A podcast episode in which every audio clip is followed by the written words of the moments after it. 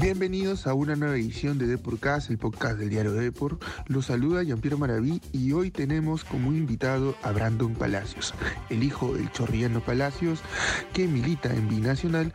Conversa con nosotros sobre lo que es la temporada, ¿no? Eh, habla sobre la cantidad de goles que tiene en, en este año, que es, la, es mayor a hace algunos años, ¿no? Es un mejor promedio de gol, sobre los consejos de su padre, lo que ha significado ser considerado por Reynoso y también eh, su salida de Sporting Cristal. Sin más preámbulos, vamos con la entrevista.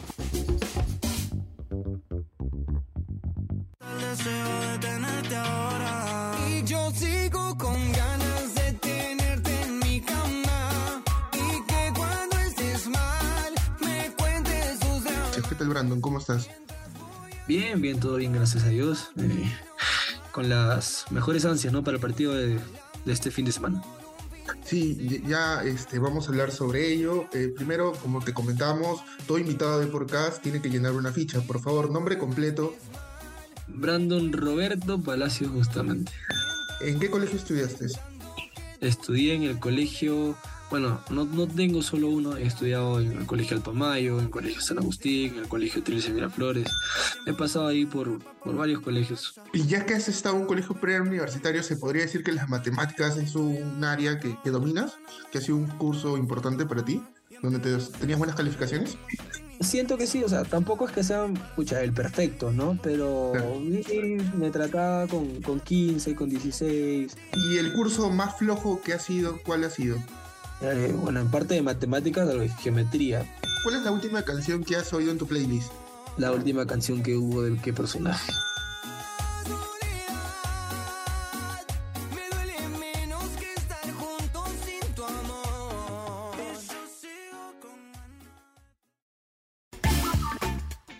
Tienes, eh, digamos, el mejor promedio de gol en, en lo que vas en, en Binacional, en, lo que vas de estos tres años, digamos, con continuidad, ¿no? Como futbolista, ¿cómo vas con ello, ¿no? De hecho, es una responsabilidad que hoy se te están dando las cosas a nivel individual, ¿no?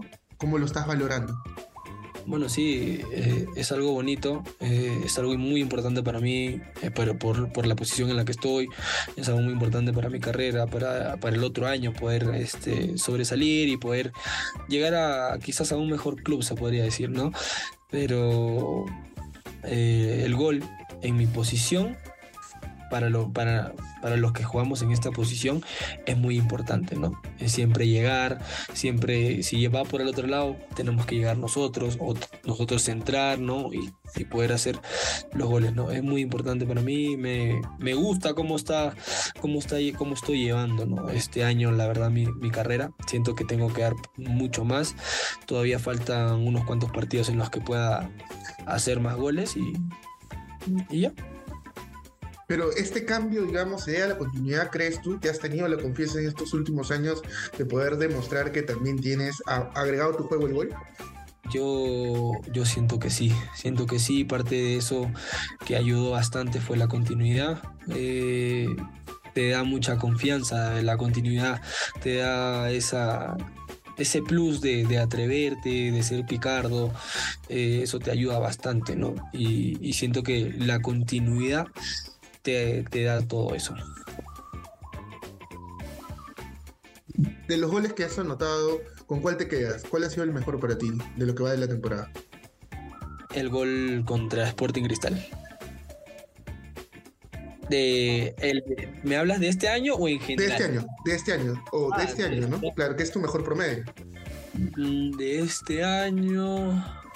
Siento que el gol que hice contra la Sudamericana, contra Vallejo, Claro. el gol que hice en la Sudamericana, ya, siento que fue ese. Sí, ese más que todo. Y jugar Sudamericana, más allá de enfrentar a un rival peruano, también te da otra exposición, ¿no? Por ahí eh, eso también es importante, ¿no? te da un plus, te da un plus a que los equipos internacionales te puedan ver, te puedas demostrar un poco más, ¿no? Obviamente te da un poquito más de experiencia. Claro, y, la relación con tu padre, cómo él está viviendo este momento que tienes, ¿no? Porque todo padre quiere que su hijo se desarrolle bien en lo que está haciendo, ¿no? Y tú lo estás haciendo bien, ¿no? Bueno, sí, la verdad que converso con mi padre todos los días, sí. después de cada entrenamiento siempre lo llamo para saber cómo está. Él me pregunta cómo estoy yo, me aconseja en lo que tengo que hacer. Antes de cada partido también me, me llama para, para conversar un poco, ¿no? Para darme esos consejos que siempre, que siempre los tengo de parte de él. Eh, que me ayudan mucho, ¿no? Me ayudan mucho al, no estar un poco nervioso en, cada partido, en jugar como yo sé y disfrutar el partido también. ¿Y tú sientes una presión, una mochila por tener apellido Palacios y por destacar en el fútbol profesional? ¿Cómo lidias con eso? La verdad que yo siempre le he dicho, no, no es que sienta un peso, la verdad no siento un peso encima, no, no siento una carga a querer superar a mi papá, al querer mejorar lo que él hizo o poder lograr lo que él hizo, no lo mismo que él hizo. Eh, siempre le he dicho, eh, estoy orgulloso de mi papá por lo que ha logrado, pero ya es momento de que me toque a mí hacerlo, mm, mi futuro se podría decir, ¿no? Hacer mi propia historia, como Brandon Palacios y no como el hijo del Chorri, que normalmente cuando uno dice el hijo del Chorri suena, como si fuese la sombra de, Roberto Palacios, ¿me entiendes? normal, no me molesta que me digan el hijo del Chorri o que me digan Chorri, que esto, que lo otro. Normal, pero yo sé que poco a poco estoy haciendo conocer mi nombre, ¿no? Como Brandon Palacios, no como el hijo del Chorri. Tu papá, digamos, metió uno de los goles más recordados con esa camiseta Te Amo Perú. ¿Tú qué edad tenías y cómo viviste ese momento, no? De que eh, ese golazo. Inclusive hizo un polo, ¿no? Claro, sí. hizo un polo, fue viral. Él hizo un polo del Te Amo Perú. Si no me equivoco, creo que ese partido fue en el 97 o 98. 98, más o menos. No, 98, sí, 98. Fue en el 98, yo recién estaba, pero recién había nacido.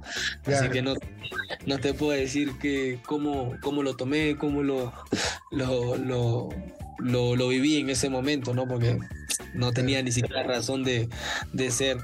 Eh, pero, después. el video, se ha hecho viral. Claro. Obviamente lo veía siempre chiquito.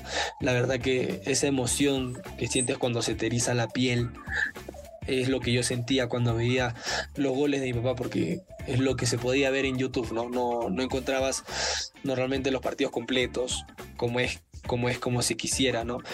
Pero se podían ver algunos goles, algunos cortos de algunos partidos, y eso es lo que me gustaba ver de, de mi papá, ¿no? ¿Y él te enseñaba a pegar los tiros libres o, trabajar con el balón?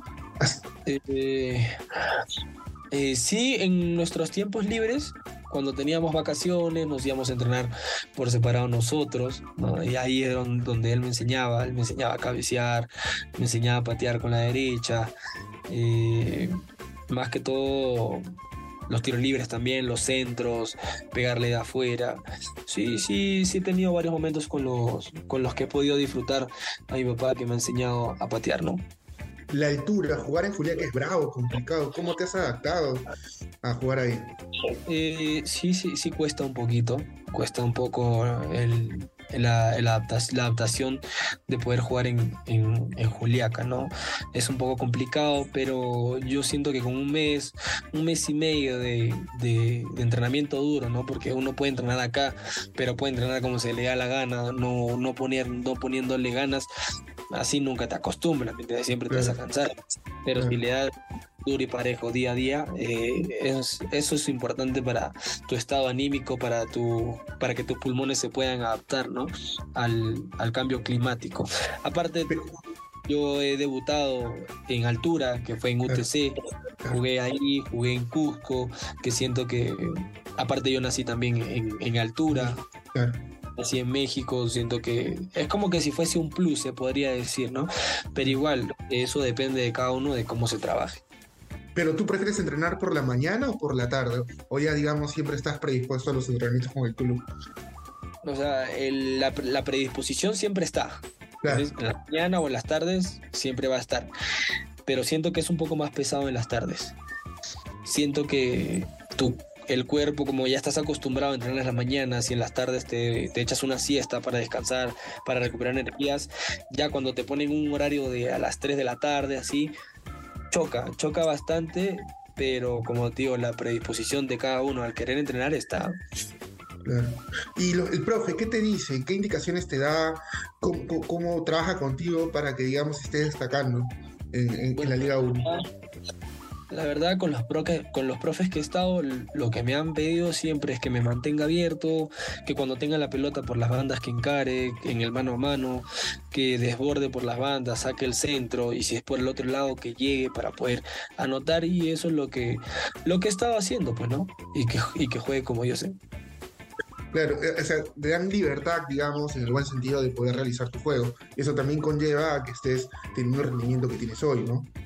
Claro, por parte sí te dan libertad de ir del medio campo hacia adelante. Claro. Del medio campo hacia atrás ya hay otras especificaciones que te da el entrenador, ¿no? El mantener la línea cerrada, el que no filtren un balón por medio para poder eh, que el balón vaya por las bandas y dar tiempo a que pueda llegar y poder tapar la línea de pase o poder recuperar el balón. ¿Quién te ha pegado más en la liga peruana? ¿Quién ha sido el jugador que por ahí te ha dejado, siempre te, e, es, duro enfrentarlo, te deja ahí la chiquita? Digamos, para marcar territorio? Bueno, no tengo uno así en, en, en especial, pero cada vez que, que me he enfrentado a algún equipo, siempre el lateral izquierdo que me ha tocado, siempre me ha tenido que meter una patada, ¿no? Siempre me han dejado ahí algo. Yo siento que en general en cualquier equipo Obviamente si hay uno que está destacando bien, que está desbordando bien, que siente que es rápido, la primera que tengan les van a ir a, meterle una patada, ¿no? Pero es parte de, es parte del fútbol, eh, para eso están los árbitros también, para que eso no se sobrepase a algo más estricto, ¿no? A que vaya a perjudicar al jugador. Pero bueno, el fútbol es así. A veces se, da patadas, a veces se recibe patadas. Es un juego para, para macho, se podría decir, ¿no? Al que puede aguantar las patadas y pueda seguir con el estado anímico al 100. El VAR, ¿crees que ha ayudado bastante o por ahí siempre hay discusiones de que, de que se puede tomar una mejor decisión en tema arbitral? En sí, el, el, el VAR te da una mejor visión de, la jugada, ¿no? Te puede te puede mostrar algo que no has visto, ¿me entiendes? Es, no es normal, ¿no? Ya que ahora pusieron el VAR para los partidos internacionales, partidos de Champions, ahora que lo estén implementando acá, la verdad que me parece, me parece bien, me parece bien porque por una parte es como que un poco de justicia, ¿no? Algo que, que tú puedes ver dentro del campo, pero que el árbitro no. ¿Entiendes? Y para eso está el VAR, para que le puedan dar algún motivo al, árbitro que vaya a revisar y chequear una jugada. Claro, pero ¿crees que se está implementando bien en Perú? Tú como, digamos, testigo en primera mano, en primera persona, perdón, estás viendo que está, digamos, siguiendo los lineamientos que debe seguir. Yo siento que el uso que se está dando ahorita ya es muy reiterativo. Siento que lo están usando apenas pase algo chico. Pasa algo, algo mínimo ya, bar. Siento que ahora ya antes se puede decir que sí se empieza así, ¿no? Así empezó también en, en, las Champions, en, los equipos internacionales que jugaban. Las primeras fechas era así, con VAR siempre pasaba eso. Me imagino que un poquito más adelante ya se, se darán cuenta de que no es necesario tampoco hablar, de, hablar o, buscar la ayuda del VAR en todo tipo de ocasiones, ¿no? Eh, como para dejar jugar sin tener que estar parando tanto tiempo. Ah, porque eso como que digamos, eh, en vez de, hacer un juego rápido, como lo pone muy lento, a veces le puede quitar un poco de emoción, ¿no? A lo que es el fútbol también, ¿no? Claro, la verdad, la verdad que sí, porque cuando van a revisar el bar paras como 5 o 6 minutos. Y en 5 o 6 minutos ya te enfriaste. Para volver a calentar tienes que esperar 2 3 minutos más. Mm, la verdad que es un poco complicado, ¿no? Pero es parte de, es parte de lo que se está implementando ahora en la Liga 1, que siento que está bien, pero siento que deberían dar un poco más de, de rapidez al fútbol, ¿no? Claro, eh, ah, enfrentaste a Cristal. Eh, ¿Qué tal esas sensaciones de ir más allá del resultado, de volver al Gallardo y, de ver a los hinchas celestes? ¿no? Hay, digamos, es un club que te gustaría quizás en algún momento volver. Mira, la verdad que se sintió muy bonito poder volver a, donde uno empezó, ¿no? Claro. Eh, tengo lindos recuerdos en ese estadio, el debut con Sporting Cristal, cuando jugaba en reserva, partidos que tuve ahí en los que hice algunos goles. Eh, la verdad que fue muy lindo, fue muy lindo. Pese al resultado, siento que fue una, un momento muy emotivo para mí, eh, sentir el apoyo de, toda la gente de Sporting Cristal, que todavía siente sienten un cariño, se podría decir, ¿no? Por el, por el tiempo que estuve ahí en Sporting Cristal, ¿no? Así sea medio año, pero siento que, que dejé marcado a la gente de Sporting Cristal que siento que el sentimiento que tienen hacia mí es, es, grande. Pero te gustaría volver en algún momento a Cristal, imagino que con el buen presente, oportunidades a, a fin de año, ¿no? Obvia, obviamente, la verdad, como siempre le he dicho, yo soy hincha de Sporting Cristal, siempre he mirado a Sporting Cristal como el equipo de mis amores y siempre lo voy a decir, nunca me voy a cansar, pese a los problemas que pase y todo ese tipo de cosas, yo soy un hincha más, se podría decir, soy un hincha más de Sporting Cristal y sí, sí me gustaría volver pero eh, me imagino que en algún momento se pueda dar, ¿no? Por, por el buen presente que tienes. Eh, en Cristal eres un jugador que, es de la casa, tu papá también es identificado con el club. Estamos seguros que en algún momento se puede dar ese, ese regreso de Brandon más maduro, ¿no? Sí, siento que sí, siento que tengo una revancha, siento que poco a poco y pronto ya se podrá ver si es que se da la oportunidad de poder regresar, de poder eh, tener mi revancha, como te digo, ¿no? Eh, pero yo lo tomo con calma. Eh, cuando tenga que llegar, es el, es el momento, será el momento indicado y llegará el, el, momento en el que yo pueda regresar a Sporting Cristal, ¿no? Eh, tuviste la oportunidad de ser convocado por Reynoso más allá de la lesión. ¿Qué te habló? Y, imagino que eso también ha sido un impulso para saber que estás ahí en el mapa de, de la selección, ¿no? Sí, la verdad que conversé con él muy poco, se podría decir, por el tema de que no estuve en los entrenamientos presentes porque tuve claro. un, de, un, micro desgarro que no me permitió entrenar. Eh, pero sentí todo el apoyo, todo el apoyo de él que, mm, que como que respaldándome en el que, que, siga entrenando así, que siga jugando como lo estoy haciendo, que siga demostrando de que estoy hecho para grandes cosas, que en un futuro quizás en unas eliminatorias o fácil pudo ser en, las, en los amistosos que hubo hace poco, ¿no? Uh, pero yo siento que debo seguir como lo estoy haciendo hasta quizás un poco mejor para poder seguir eh, estando en la mira de, de Juan, ¿no? Lo bueno que eres consciente que, eh, digamos, con, con, con, el juego que puedes tener y lo que puedes llegar a seguir creciendo, vas a seguir, vas a tener oportunidades, ¿no? Porque el hecho que ya te hayan, digamos, preseleccionado es que estás ahí en el mapa, ¿no? Pero igual no significa nada, ¿no? Que haya estado pre preseleccionado. Eh, no porque ya me hayan llamado una vez significa que me van a tener que llamar varias veces. Ah, claro. Eso ya es, depende de mí. De, de, depende de mí, de cómo me entreno yo, de cómo resuelvo los partidos, de cómo... Eh, de cómo me desenvuelvo dentro del campo, ¿no? A como lo estoy haciendo en estos partidos, en los que he tenido contra Sporting Cristal, contra Municipal, ahora que me toca contra Boys.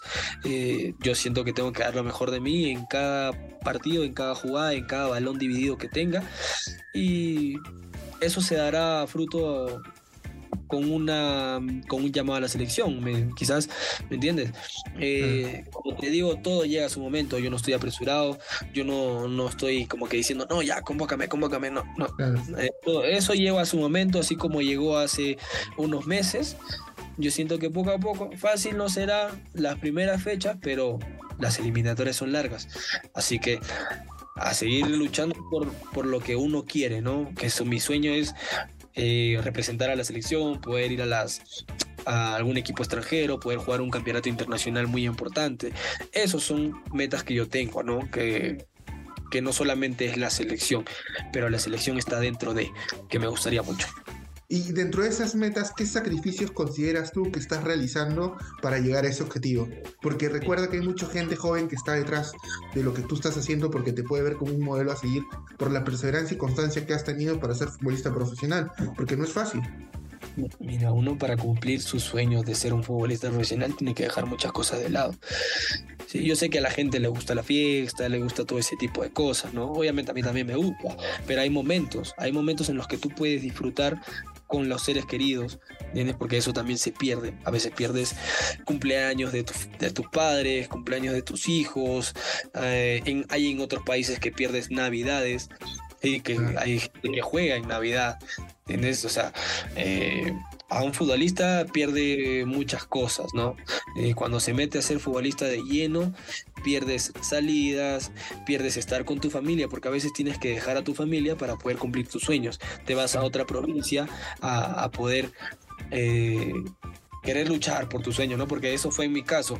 En mi caso yo, cuando, me, cuando debuté, yo me tuve que ir a, a Cajamarca, a UTC por medio año, ¿no? Se podría decir tres, cuatro meses, pero igual es eh, es, un sacrificio enorme dejar a tu familia de lado. Aparte, mi hija nació el, al año siguiente, ¿no? Se fue a Estados Unidos, nació en el 2019. Yo no pude estar presente porque estuvo en Estados Unidos. Son sacrificios en los que te tienes que aguantar un poco, ¿no? Para que después puedas lograr muchas cosas, puedas darle eh, lo, que, lo que tanto quieres a tu hija, lo que tanto quieres a tus padres, lo que tanto quieres a tu familia, ¿no? Comprarte tu casa, comprarte tu carro, pero todo eso depende de cada uno. Eso es con perseverancia, con dedicación, con motivación, se podría decir, ¿no? En cada entrenamiento, porque sí es difícil, a veces los futbolistas pasamos por muchas cosas, por ejemplo, la depresión, estrés, la ansiedad, que si no estás bien de la cabeza, te queda, te queda nada y te vas, ¿me entiendes? Dices, no aguanto más y te vas y tu, tu, carrera como futbolista terminó, te puede durar uno, dos años, tres años, pero para eso hay que estar un poco fuerte de la cabeza en las situaciones que, que puedas pasar, ¿no? Porque a veces se puede pasar malos momentos, como también me tocó pasar a mí, descenso con, con Carlos Stein, bajar por lo del tal, dos años seguidos, ahora en esta situación en la que estamos, que estamos peleando la baja, obviamente sé que la podemos salvar porque hay partidos que vamos a tener de local que sí o sí tenemos que ganarlos, sí, que son como unos 15, 16 puntos que sumando con lo que tenemos, tranquilamente podemos terminar a mitad de tabla. A mitad de tabla poder clasificar a una sudamericana, que eso es lo que nosotros estamos proponiendo, salvar la baja y poder clasificar a una sudamericana. Pero justo hablabas eso, ¿no? Del tema mental que es importante, porque inclusive han habido jugadores que han, digamos, perdido la vida, ¿no? Como Enke, el arquero alemán del Hannover 96, ¿no? Hace unos años falleció un accidente trágico en el tren. ¿Tú cómo estás lidiando con ellos? ¿Estás recibiendo atención psicológica en el club, de manera personal? Mm, no, no, la verdad que no lo estoy tomando, pero sí, sí voy a acudir, la verdad, porque hay momentos en los que a veces me pregunto algunas cosas, pero no tengo respuestas a eso. Y siento que ayuda de alguien profesional en ese tema me podría ayudar bastante. Qué bueno, Brandon, que tomes la conciencia que la salud mental es, tan importante como la física y con ello también eh, los objetivos que tienes claro, ¿no? Con combinacional de poder salvar el descenso, teniendo en, cuenta que Juliaca es una plaza bien difícil para los que vayan a visitar, ¿no? Y, ya, que hablas de ello, Stein, eh, me imagino que con lo que pasaste fue una situación bien difícil, ¿no? El camerino luego del descenso, ¿no? Debe ser uno de los más duros de tu etapa como futbolista. Sí, la verdad que sí, la verdad que sí fue un momento muy difícil. Gracias a Dios en lo personal tuve buen desempeño, tuve buenos, buenos partidos, que eso hizo que pudiese llegar a un equipo en primera, ¿no? Que, que al bueno, no solamente uno, sino que varios equipos tuvieran el, interés de querer de que yo esté en, en, su planilla, ¿no? Eh, bueno, lo tomé de la mejor manera, a veces puede pasar, a veces puede pasar en la, en la vida de un futbolista, algún descenso, algún, algunas derrotas, ¿no? Algo que no está planeado en tu futuro, pero es parte de, como te digo, solamente hay que estar bien de la cabeza para poder seguir luchando por tus sueños. ¿Se puede saber qué equipos estuvieron interesados en ti a principios de año? Eh, estuve en conversaciones con Huancayo, eh, Cusco también quería que vaya, estuvo este binacional que fue por el cual opté eh, Boys también estuvo presente eh, esos son los equipos ¿no? que, tuvieron algún interés por mí y a mitad de año también estuvo Cinciano Boys también eh, Huancayo también quería que vaya como que habían ese, ese interés ¿no? por parte de ellos Ah, es recién, hace poco también has podido tener la opción de dejar Binacional e irte a esos equipos que mencionas. Sí, sí, tuve la oportunidad, pero bueno, el presidente no, no quiso, no quiso que me vaya, no quisiera, quería que, sal, que salváramos esto. Y bueno, ya eh, tocó porque hay un contrato por medio, acatar las órdenes y, ya. Claro, pero lo bueno que, digamos, a final de temporada con este presidente van a haber más oportunidades de las que has tenido, ¿no? Y quizás con mejores expectativas, ¿no? Mm, bueno, sí, ¿no? Yo siento que sí, siento que estoy dando lo mejor de mí en cada partido este año, siento que estoy haciendo una, buena campaña, así que a fin de año vamos a ver qué, oportunidades hay. ¿cómo estudia en Juliaca? ¿Qué tan complicado es? Porque, eh, digamos, está eh, con altura, no mucho frío, me imagino.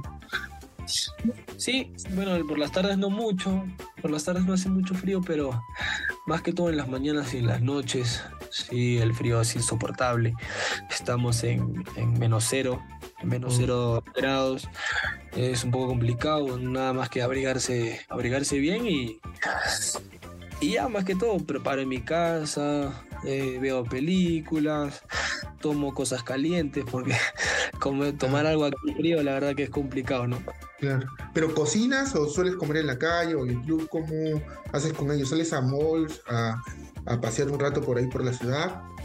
Sí, normalmente este, cuando tengo tiempo, ¿no? Porque a veces terminamos mediodía, a veces terminamos a las 10 de la mañana. Cuando terminamos 10 de la mañana, compro ahí algunas cosas para poder cocinarme. Pero si ya es el mediodía, ya cuando la verdad que da mucha hambre a esa hora, ¿no? A un futbolista después de un entreno, Ah, me voy al Real Plaza, me compro algo ahí o me voy a algún menú y me, me como algo por ahí, ¿no? ah. Pero es Pero- lo- Pero ya, pues, digamos, ¿has probado algo típico de ahí de Juliaca o por lo general vas por lo criollo? las- o lo- Porque obviamente como deportista, digamos, tienes que cuidar tu alimentación, ¿no? Ah, eso sí, eso sí también, ¿no? Pero más que todo he probado sopas, sopas de Juliaca por el frío, ¿no? Pero de ahí a alguna otra comida típica, no, solo sopas. Claro. Eh, con respecto a tu rendimiento, eh, nos mencionabas que tenías comunicación constante con tu papá. Bueno, había- eso había conllevado también estar con, digamos, tener un llamado con Reynoso. Pero el técnico en sí, de ahora, de, Binacional, ¿qué te dice? ¿Qué- ¿Suele hablar bastante contigo o, diga, o las indicaciones son precisas con respecto a, a tu rendimiento? Bueno, lo, lo que te comenté hace poco de lo que me pedía, ¿no? De lo que me pedía, me dice, decía que siga como, como estoy, ¿no? Dentro del campo, que siga resolviendo, que siga demostrando, que siga luchando por mis sueños, que siga siendo yo dentro del campo, que disfrute y, y nada, más que todo eso. Bueno, pero ahorita ya no, ya no me puede decir nada porque ya no está, Claro. ya se fue el DT, ahora estamos con el preparador físico y el preparador de arqueros. Pero bueno, ahí estamos, pues ahí dándole a ver qué sale este fin de semana. ¿Les ha comentado algo el presidente quién va a asumir el cargo en Binacional? ¿O todavía es una incógnita? No hemos tenido una conversación sobre ese tema con el presidente. Claro. ¿Y, y cómo es el manejo del club? O sea, tienen todo, porque estar en provincia a veces hay muchas, hablan, ¿no? Hay muchas leyendas que no tienen las comodidades de Lima. ¿Es, ¿En realidad eso es cierto? Me refiero a rehidratantes, gimnasio, como que no- de lo que nos puedas contar. La verdad que es un poco complicado aquí, ¿no? Aquí es un poco complicado eh, el tema de las aguas y todo eso, sí, sí hay en el día a día, ¿no? En cada entrenamiento. El tema de gimnasio también. O sea, no es propio, pero tenemos ahí un lugar donde podemos entrenar con el gimnasio. De ahí el tema logístico, ¿no? El tema logístico que sí, es un, poco más complicado porque a veces tenemos canchas, a veces se demora, ¿no? El tema de, de que nos den la cancha. A veces entrenamos en sintético, que es un poco perjudicante para nosotros, ya que la mayoría de los partidos son en pasto, se podría decir, ¿no? Eh, pero de ahí, de todo, es como cualquier otro equipo. Claro. Finalmente, y te agradecemos, Brandon, eh, la amabilidad de atendernos. ¿Qué hiciste con tu primer sueldo de futbolista, si se puede saber? Con el primer sueldo de futbolista, eh, lo que hacía, bueno, no tenía muchos gastos en ese momento. Eh, yo vivía con mi papá, no vivía con mi papá. Tampoco es que ganaba mucho, se podría decir, no ganaba el sueldo mínimo, que en ese momento, en ese tiempo eran 800, casi 900 soles, que fue mi primer contrato con Transport Mi Cristal. Eh, lo primero que hice fue invitar a, a mis padres a almorzar, a, a- a pasar un día completo con ellos, en poder disfrutar de, de como yo disfrutaba cuando ellos me invitaban, ¿no? Es algo como que tipo recíproco por devolverle a ellos ¿no? en su momento. Yo siento que más adelante podré darle algo mucho mejor a mis padres, con, depende en el equipo en el que esté, pues, ¿no? Interesante, ¿no? Lo que habló Brandon Palacios con Deporcast. Eh, ahí un poco dio detalles, ¿no? Sobre cómo es eh, llevar el apellido Palacios, lo que ha sido su adaptación en Culiaca, sus retos como futbolista. Eh, lo que pudo conversar con Reynoso y, ahí pudimos conocerlo un poco más. No se olviden de escuchar todos los podcasts en Spotify o en Apple Podcasts, también de revisar la web del diario Depor para estar informados de todo el acontecer nacional e internacional y también de comprar su periódico. Los saludo Jean-Pierre Maraví y nos vemos en una próxima ocasión. Hasta luego.